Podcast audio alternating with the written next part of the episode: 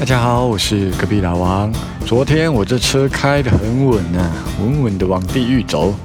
我说国米赢，结果塞维利亚赢了。我说最多二比二，结果多踢一个三比二。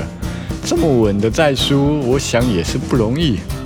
但是昨天已经预告开车了，听懂的人应该应该都是有赚的吧。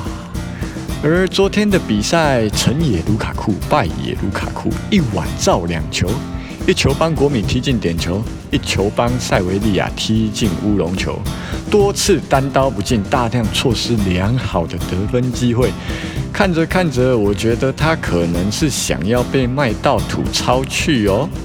说回来，原本预定法国甲级联赛要延后开幕的，结果开幕战昨天开打了。我其实不太喜欢看法甲，但是相对的法国乙级联赛，我觉得容易一点。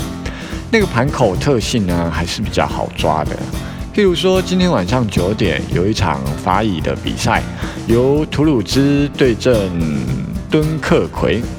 单论盘口来说，买图鲁兹。单就实力来说，还是买图鲁兹，没有其他选择啊。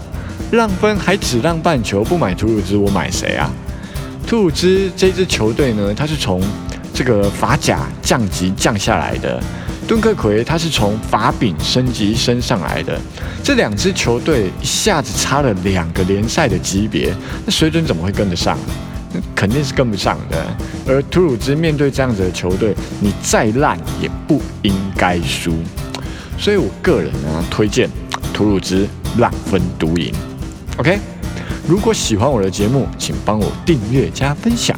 若有事想联系我，或是想要私底下跟我讨论球赛感想，请在脸书上搜寻隔壁老王，有缘你就会找到我。下次见。